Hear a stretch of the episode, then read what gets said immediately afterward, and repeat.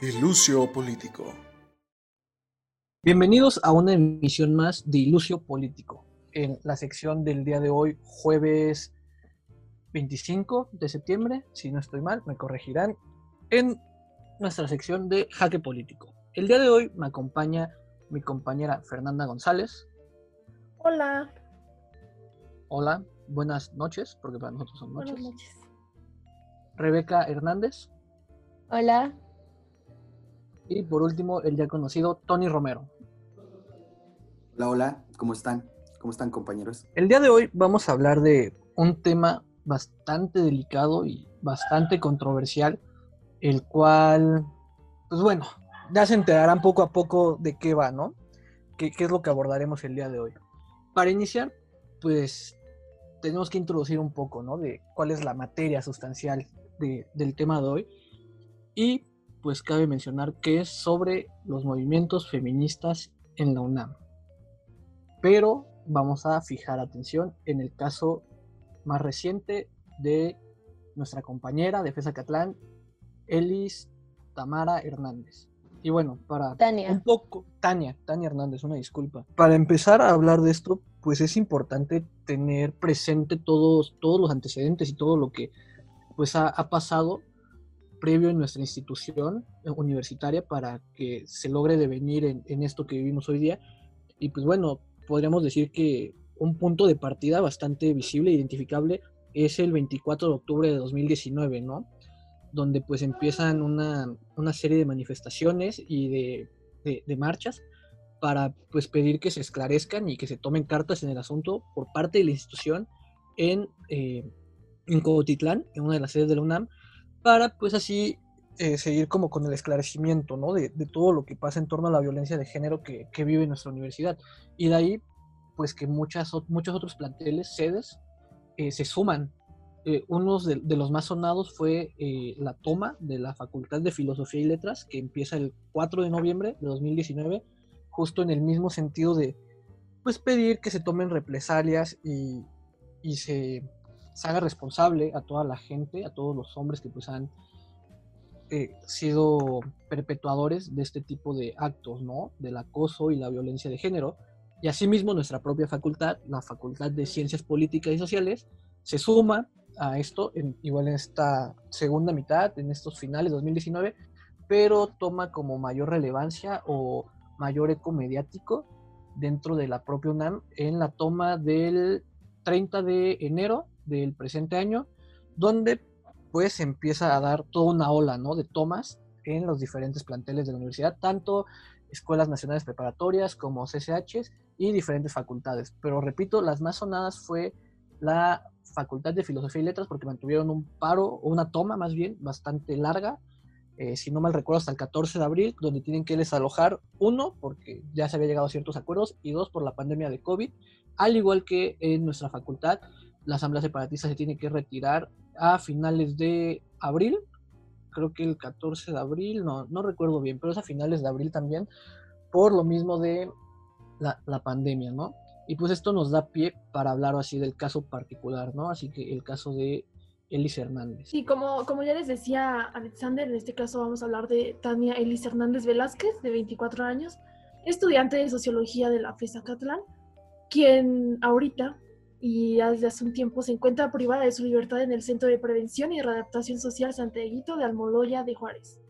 Ahí, o sea, está recluida, acusada de daños en propiedad privada, en, modalidad de pandilla, y incluso, incluso se acusa de que ella es la líder de, de esta banda o de esta pandilla.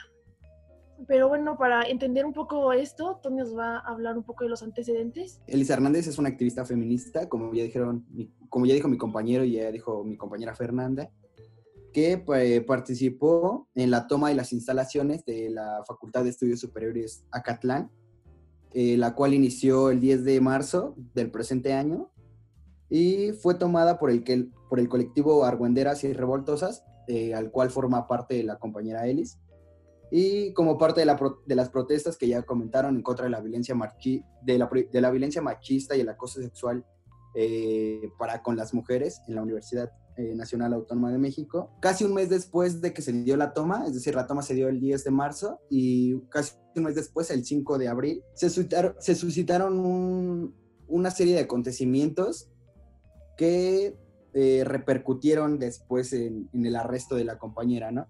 El 5 de abril fueron atacadas eh, las chicas del colectivo, Argüenderas y Revoltosas, al igual que los integrantes de otro espacio estudiantil conocido como Cubo 906. Eh, el padre de Ellis, eh, Moisés Hernández, menciona que fueron entre 8 y 12 personas quienes entraron a agredir a las compañeras. Y bueno, estas personas entraron con este con palos, picos, bats y demás. A, un arma de fuego, Ajá. el medio a violentarlas, ¿no? Sí. Sí, porque de hecho, este, hasta un- una persona, hombre, si no mal recuerdo, resultó con quemaduras graves. Ellis y seis estudiantes más fueron los que resultaron heridos. Eh, ah, eh, se narra que se, eh, se quemó un área de, este, de la dirección del plantel eh, por parte del colectivo, este, para que así se, pues sí, se visibilizara lo que estaban, eh, lo que estaba aconteciendo, o sea, que llamara la atención de así llegar a, pues ya fuera la policía, los bomberos, lo que sea, para auxiliarlos y auxiliarlas. Y fueron los bomberos, si no, si no mal recuerdo, quienes llegaron primero a, a este, pues a auxiliar a, la- a las compañeras, porque de no haber sido así, pues no sabemos qué más hubiera pasado, ¿no? De hecho, el Eh, papá de Ellis dice que de no haber sido que llegaran, pues hubiera, corría riesgo, ¿no? O sea, pudieron haber tenido como, ahora sí que ese máximo alcance, ¿no? Donde ponen en riesgo su propia vida. Sí, Sí, porque claro, las hecho- amenazaron con volver directamente. Ajá, y de, pues de hecho este, este incendio, pues obviamente era un- una, una, una petición de ayuda, ¿no? La, la FESA Catlán lo, lo tomó como una provocación, ¿no? Y en lugar de, de decir lo que pasó y, y de tratar de apoyar a los estudiantes, pues viralizó, se hizo cargo de viralizar el video para señalar a los estudiantes como culpables de un incendio dentro del plantel. Y que de hecho no se menciona en medios porque está como un, poco vaga e inconclusa la información, que este, este ataque fue orquestado o que iban en proclama de, si no mal recuerdo, es Erasmo González, Castro. Erasmo Erasmo González Eh, Castro. Castro, Ajá. ajá. Jefe del departamento de vigilancia, ¿no? Ex jefe. momento- Un año jefe. antes lo habían corrido. Sí, porque se, se presupone, se dice, que pues intentó ahorcar a uno de los estudiantes, ¿no? Durante este periodo en el que él estaba en este cargo. Pues ni tan se dice, hay un video y fue en una manifestación para que lo corrieran precisamente dentro de la Ah. FES. Ajá, en diciembre, si no mal recuerdo, fue cuando se suscitó esta, pues esta manifestación para, pues sí, donde se le acusaba que violentaba y agredía a los, pues al estudiantado de la Facultad de Estudios Superiores Acatlán. Y a raíz de este movimiento fue cuando, este, como dice Rebeca, que lo, pues sí, lo destituyeron de, de su puesto. Se dice que Carlos Armando Rosas Cruz, jefe de servicios eh, a la comunidad, fue quien ayudó o coadyuvó a, a orquestar dicho ataque en contra de- del colectivo. Justo después de, de esto que ocurre en la FESA Catlán, eh, sí, sí tuvo cierta relevancia mediática, si no mal recuerdo, pero fue muy poca. Y esto debido a, a que, pues nada, ¿no? Se le prestaba más atención a otras noticias a Sí, fue raíz el de la pandemia. círculo cerrado en la universidad que se Y también circularon las fotos. Ajá. Sí, y, y que ahora sí que como decía Tony, y para ir cerrando esta parte meramente informativa, es que se empieza como a tener mayor eco mediático a raíz de la toma y las protestas del 17 y 18 de septiembre en Ciudad Universitaria, que pues Sí. eso solo es un ejemplo más de la centralización, ¿no? Dentro de la propia institución, que O si sea, no, pero- no sucede, no existe Ajá. prácticamente. O sea, pero fíjense cómo, o sea, estamos hablando de, de que esto pasó el 5 de abril y ella es aprendida en agosto. ¿Cuántos meses después? Es, es acusada y aprendida. cuatro, cuatro o cinco meses después, justamente, lo cual, pues también es algo que tenemos que tener bien presente porque es donde entra justo esta parte de la falta de esclarecimiento, ¿no? Incertidumbre del hecho en general. Digo, a mí me parece muy extraño, me extraña bastante que, que se le esté dando tanta importancia, pero a partir de que se da el arresto, o sea, de que se perpetúa el arresto contra nuestra compañera Elis Hernández y, y empieza como a volver, así que se empieza a tirar de nuevo el hilo de los acontecimientos y volvemos a este punto, ¿no? Del 5 de abril, que creo yo, ahí está mm, bastante rara la situación porque no se le está prestando la atención tanto legal como institucional está y humana confuso. Y humana a lo que pasó ese 5 de, de abril. O sea, a mí me, me extraña tanto y no sé, me hace sentir hasta desprotegido, ¿no? De que se pueda perpetrar este tipo de actos y no haya represalias ni nada. O sea, se presta a muchas instituciones de qué es realmente la intención de la universidad al, al hacer este arresto, ¿no? O sea, tal vez se lleva orque- orquestando desde hace mucho, pero ¿por qué no hacerlo público? ¿Por qué ahorita la información es tan poca? O sea, está muy lúgubre este asunto. Y, además, o sea, todavía tener el descaro de pedir 4 millones de pesos para la reparación de los daños y retirar los cargos. O sea, eso ya es, es otro nivel de, de descaro y de cinismo por parte de la institución. Y que hace mucho, mucho ruido porque, digo, ¿cuántas veces no se ha, no se ha dañado, por así decirlo, el mobiliario o edificios de, de la universidad y no había pasado esto? ¿no? O, y no, o no había un ataque tan directo hacia una sola persona. Y-. Y lo peor es que, digo, a mí me parece preocupante, debe de hablar de un, ahora sí que un fallo en la Matrix, más que en la Matrix en el sistema, que se le preste mayor importancia a la propiedad privada, que es la UNAM, Sí. estos inmuebles, y no se esté procurando eh, al propio estudiantado, ¿no?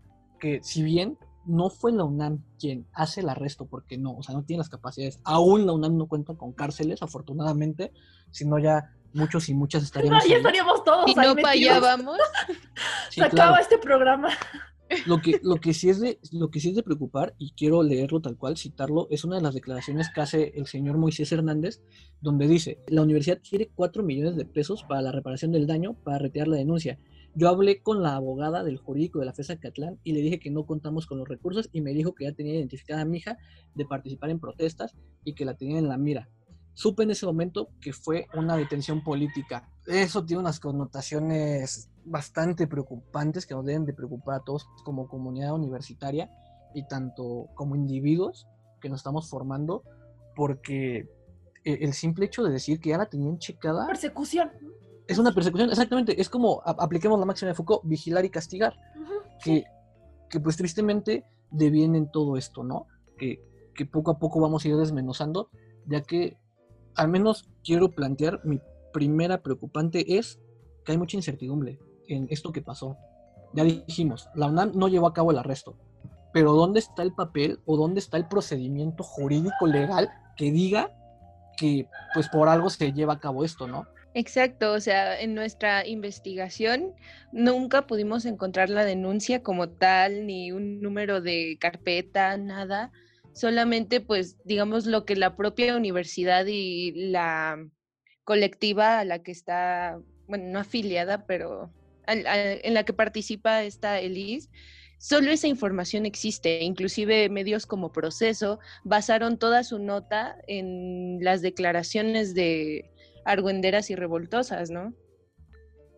y que además dicen que el arresto se da o que la identifican a ella como líder de este colectivo justo por un video donde se ve que ella y dos compañeras más están llevando a cabo el incendio para pues, pedir ayuda, que es donde me parece una estupidez total, que si dicen que a ver, con base en esa prueba es suficiente para llevar a cabo el arresto y la detención de Ellis, ¿por qué no les es también suficiente prueba el hecho de cómo la gente entró, las fotos del compañero golpeado, o sea, no les es suficiente prueba para igual iniciar una carpeta de investigación de esos actos, porque, repetimos, tampoco en nuestra investigación exhaustiva, cabe mencionar, encontramos nada de eso. Exacto, no, no hubo. O sea, no hay, no hay una documentación, o más bien, más bien sí hay documentación, pero no se, les, no se le quiere dar la bastante credibilidad a, a la información que viene desde el colectivo, ¿no? Y que, y que yo lo vi, que lo leí y decía, wow, ¿no? Porque muchos, o mucho se celebra, más bien, que la UNAM haya por fin cometido este acto de autoridad al, al sacar o al amedrentar a estudiantes que toman las instalaciones, ¿no? Y es, eso es como la otra cara de la moneda también. O sea, el colectivo al que pertenece Ellis hizo como la denuncia en abril y siguió y sigue el caso de, de la compañera de cerca. Sin embargo, hay, hay muy pocos escuchas, no, no se les está tomando la importancia y más bien no, no, se, les, no, no se les está viendo como, como un colectivo legítimo y eso es muy, muy preocupante porque al final de cuentas ellas estuvieron presentes y son la voz directa de lo que sucedió. ¿Y que, a qué escala ha llegado o qué tan grande es esto y que no se le está prestando la, atención suficiente, como bien decía Fer, que ya existe una carta, una carta por parte de su padre dirigida a Andrés Manuel donde le pide que tome cartas en el asunto para el esclarecimiento, que eh, si ahora sí que fuera del aire, si no mal recuerdo, Tony me comentaba algo al respecto de que estuvo privada de su libertad por dos semanas y no, o sea, ni siquiera sin saber por qué, ¿no? Y se rumora, o sea, se rumora que ni siquiera te tuvo, o sea, no le dieron representante legal en el momento de su aprehensión. Que igual por eso, este, en, su debido proceso, eh, haber irregularidades, en, debería salir libre, ¿no? Por este, por esa falta de, pues sí, de, de no seguir el, el, proceso como debe. Ajá, porque se supone que el 25 de agosto, que el día que fue detenida, fue trasladada inmediatamente al penal de Santiaguito, ¿no? En Almoloya. Y fue, fue acusada de daños a propiedad privada en modalidad de pandilla, pero no fue este, no se le asignó un, un abogado, no, o no este, no se le permitió tener este, pues esta legal, ¿no? O sea, fue trasladada y tampoco, como dice Alexander, tuvo comunicación con su familia durante dos semanas. O sea, en ese tiempo eh, se, se, dice que ella fue amedrentada y, y, pues sí, violentada verbalmente al menos eh, por las autoridades, ¿no? Diciéndole, no, pues ya valiste madres o cosas así. O sea, hablando sobre de ese tipo de cosas. Para que ella se, pues sí, se, se, se fuera, fuera intimidándose y fuera como diciendo cosas, hablando, ¿no? Cómo, cómo funciona el colectivo, cosas así. Sí, ay, Rebeca quiere decir algo, ¿verdad? Y desgraciadamente todavía podemos pensar que esa clase de abusos son cotidianos, ¿no? Pero algo que a mí me llama muchísimo la atención y que no entiendo es por, qué en un centro de máxima seguridad. Se supone, se dijo en los medios que era prisión preventiva. A ver, a lo mejor hablo desde mi ignorancia y mi estupidez, pero entiendo que una prisión preventiva debe llevar un proceso legal en el cual primero se abre tu carpeta de investigación te llevan al MP correspondiente, ahí está tu prisión preventiva, se te informa, o sea, porque eso es un derecho, saber por qué te acusan, y ya de ahí, pues sí, debería venir el siguiente paso, ¿no? Que sería lo mejor, pues digamos que la compañera sí llevó a cabo, cometió un acto de magnitud como de un narco o un sicario o algo por el estilo, y ya se le lleva un tutelar de máxima seguridad, ¿por qué trasladarla directo? O, no sé, e, eso es muy preocupante o sea, es el trato que vamos a recibir todos y todas cada que decidamos hacer uso de nuestra libre expresión, de nuestro derecho a manifestarnos y además de manera legítima. O sea, ahí están dos cosas, ¿no? Que, que también lo platicamos hace un rato. O sea, está la, la, UNAM por un lado y también está los agentes judiciales, ¿no? O sea, la fiscalía, el penal, o sea, todas esas instituciones que de alguna forma, pues, ayudan o colaboran con, con esto, ¿no? Y que, no sé, o sea, yo también me pongo a pensar, ¿dónde está la CNDH? O sea, si estamos hablando de que, de que sus derechos humanos son atropellados y no son respetados, ¿en dónde está? ¿No? Y, sobre todo, no sé, no sé si han visto, pero, en redes sociales pues está pidiendo libertad para, para Ellis y es un tema que está completamente olvidado por, por las instituciones como tal. La propia institución, UNAM, está, ahora sí que en vez de procurar a su comunidad, como decíamos al inicio, solo la está polarizando. Ya son las dos caras de la moneda de las que hablabas, Fer. Por un lado dicen, ah, sí, ya la UNAM hizo valer su peso de la autoridad, su poder. Pero por el otro es como digo, y sí, pero ¿con qué trato, no? O sea, sí, sí, sí. ¿cómo, procuras a tu comunidad su integridad como ser humano? porque no hay que olvidar eso. Él es más que una compañera y una estudiante universitaria, es un ser humano. Y es que igual está de pensarse o, o para reflexionar que al menos esta lucha de las compañeras de las distintas facultades, no solo de Acatlán, ciencias políticas, filos, este, psico, todas las diferentes planteles preparatorias, este, CCHs, lleva al menos dos años, yo creo, de, los tendederos, este, las denuncias este, en redes sociales y demás, de profesores, compañeros y todo. Eh, y al menos esta administración actual, la administración actual de, de rectoría no ha hecho algo concreto, ¿no? O sea, no, no, hay, no hay un plan de acción claro para resolver estas demandas de la comunidad, pero sí vemos cómo se tiende a criminalizar ahora este tipo de movimientos. Como dicen ustedes, este, no había hasta el momento eh, repercusiones para quienes vandalizaban este, las instalaciones de la universidad y ahora este, se está dando, ¿no? Es como, como un chivo expiatorio la, como una advertencia, compañera. Exacto. es su demostración de autoridad. Es que su demostración de autoridad, de fuerza de poder, de que ya me vienen cuestionando dos años la administración de Grave, curiosamente pues se vuelve a reelegir o vuelve a rectificar cargo, pues hay que tomar actos concretos, no te se el entrecomillado, porque... o sea, de poder. Ahora sí que el cliché paradójico, pero a la inversa, pues esas no son las formas, güey. O sea, ¿por, qué hacerlo así? O sea, ¿por, qué hacerlo así con una, con, una compañera que forma parte de la comunidad universitaria? Es, no sé, es, horrible. A mí me causa miedo, me molesta, me extraña. Sí, más por esta como doble cara que están manejando, o sea, retomando lo que dijo Tony, porque por un lado, el 28 de febrero hicieron la mm, coordinación de igualdad de género, pero una semana después se da este caso. de género también. Ajá. O sea, por un lado es como de, ah, sí, sí, todo, hay que luchar por esto, eh, su clásico lema de por la igualdad, digo, por el cambio social, pero por el otro lado es como de, se van a esta, a esta forma básica de control que es la intimidación a todo el estudiantado que quiera tomar cartas en cualquier asunto, ya no solamente la cuestión de género. Exacto, y que no se habla de, de por qué se llegó a esto. O sea, no en, los, en, ningún comunicado oficial se habla, no, se incendiaron las instalaciones a partir de que eh, perpetraron un ataque contra ellas porque estaban en un movimiento en contra, de, en contra de la violencia de género. O sea, en ningún momento, o solamente se deja lo último, ¿no? O sea, está, incendiaron las instalaciones, entonces por eso merecen un castigo. Y que eso es criminalización pura y ocultamiento de información, ¿no? Ahora Exacto. sí que apliquemos la máxima de la manipulación y el control, como bien decían. Sí, sí. Y si algo como estudiantes nosotros podemos exigir, pues es esclarecimiento, o sea, transparencia y, e información, que es, sobre todo lo que falta en todo esto.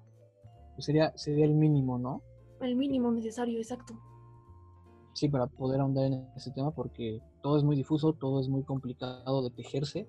Eh, al punto de que pues nada, ¿no? Estamos hablando de información en medios oficiales con cierta eh, relevancia y que pues podemos decir que su información ya estando ahí pues tiene que ser como veraz, pero no, no dejamos, eh, y creo que tenemos que puntualizar eso, no hay que quitar el dedo del renglón de que todo es desde pues las declaraciones que se han hecho y la poca información que existe. Y pues nada, creo que, o sea, después de comentar todo esto, a menos de que quisieran agregar algo más, pues me gustaría cerrar con una reflexión y, y un poco que, cuál es nuestro parecer, ¿no? Y nuestro sentir general. Creo que si bien eh, ya en estos escasos o largos, depende de cada quien, siete semestres de carrera, hemos vivido y hemos sido partícipes y testigos de diferentes manifestaciones en donde hacemos valer el, nuestro derecho de manifestarnos por la vía legítima de algo que nos repercute directamente no, no, no habíamos sido víctimas, porque quiero decir que es la comunidad en general, de un acto en el cual se demuestre poder, donde los únicos que salimos afectados somos nosotros como comunidad.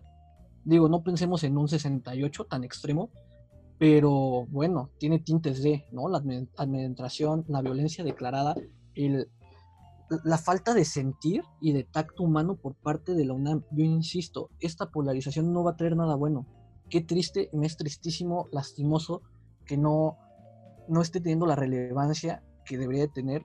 Ya digamos, hay factores externos, variables, la pandemia, el, semestre, lo que quieran, pero sí tendremos que llevar a cabo un acto de empatía. No sé, es un ejercicio muy personal de conciencia de ponernos en el lugar de esta chica. Imaginemos que nos pasa a nosotros, que nos puede pasar, es lo que están demostrando. Es decirnos, ¿ya vieron? ¿Ya vieron? Eso es lo que están diciendo más. Ajá, o sea, y, y más al viralizar solo esta última parte o, solo esta conclusión a manera de desenlace que trata de manejar la, universidad. Qué, qué feo formar parte de una institución así, en el cual nos dicen, estás viendo lo que pasó, te puede pasar, mejor tranquilo, ¿no? O sea, no, no, no, no lo dejes escalar a mayores si no quieres pues, que se te, se te lleve a esto, que digámoslo como es, si no quieres que te criminalicemos y te caiga el peso de la institución. Y bueno, creo que para todos y todas las que nos escuchan es, sería genial que hicieran este acto de, de conciencia. También los invitamos a informarse más. Si, si así lo quieren, formen parte de, aunque sea con el hashtag, ya, ya salgo, no lo sé, porque no sé, muchos han hablado, como les decía, en estos años que llevamos de universitarios, de otras cuestiones como fuera porros de la UNAM, la propia violencia de género, que lastimosamente siempre ha sido parte, eh, y diferentes cuestiones que pues nada, si, ahora sí que si la resistencia no viene de nosotros y no pedimos que se esclarezcan las cosas y nos den cuentas claras, pues nadie más lo va a hacer. ¿Por qué? Porque nosotros somos la sustancia de, somos los que estamos ahí, somos los que nos vemos repercutidos y, afectados por, después de esa, esa breve reflexión, creo yo. Vaya manera de iniciar el semestre, ¿no? Vaya manera de iniciar el semestre, ya lo sé. Venimos bravos. Este, pero bueno, como siempre es un gusto y un placer que nos estén escuchando. Eh, es, un tema delicado, que de verdad sigue existiendo mucha tela de donde cortar. Y pues nada. Eh, y va a haber más. Va a haber más, claro. Ahora sí que, no, quitamos el dedo. de, sigan de cerca. Y no quitamos el dedo del renglón nosotros desde este proyecto para que en algún futuro a lo mejor salga algo más y podamos como seguir de cerca esto que nos compete a todos y todas. Así que, pues nada, les agradezco su participación, sus opiniones, creo que es muy fructífero el que pongamos en común todas estas ideas, podamos reflexionar y darnos un, tiempo. Y aunque sales de aquí, desde este podcast, que nos escuchan 100 personas, y eso es decir mucho, pues generar este espacio, este espacio en el cual se, se permita ¿no? la reflexión, el diálogo y repensar un poquito las cosas. Porque sí es muy crítico estar viviendo esto y más eh, inmersos en una pandemia que nos limita mucho como organización que podemos llegar a ser socialmente. Muchas gracias por escucharnos.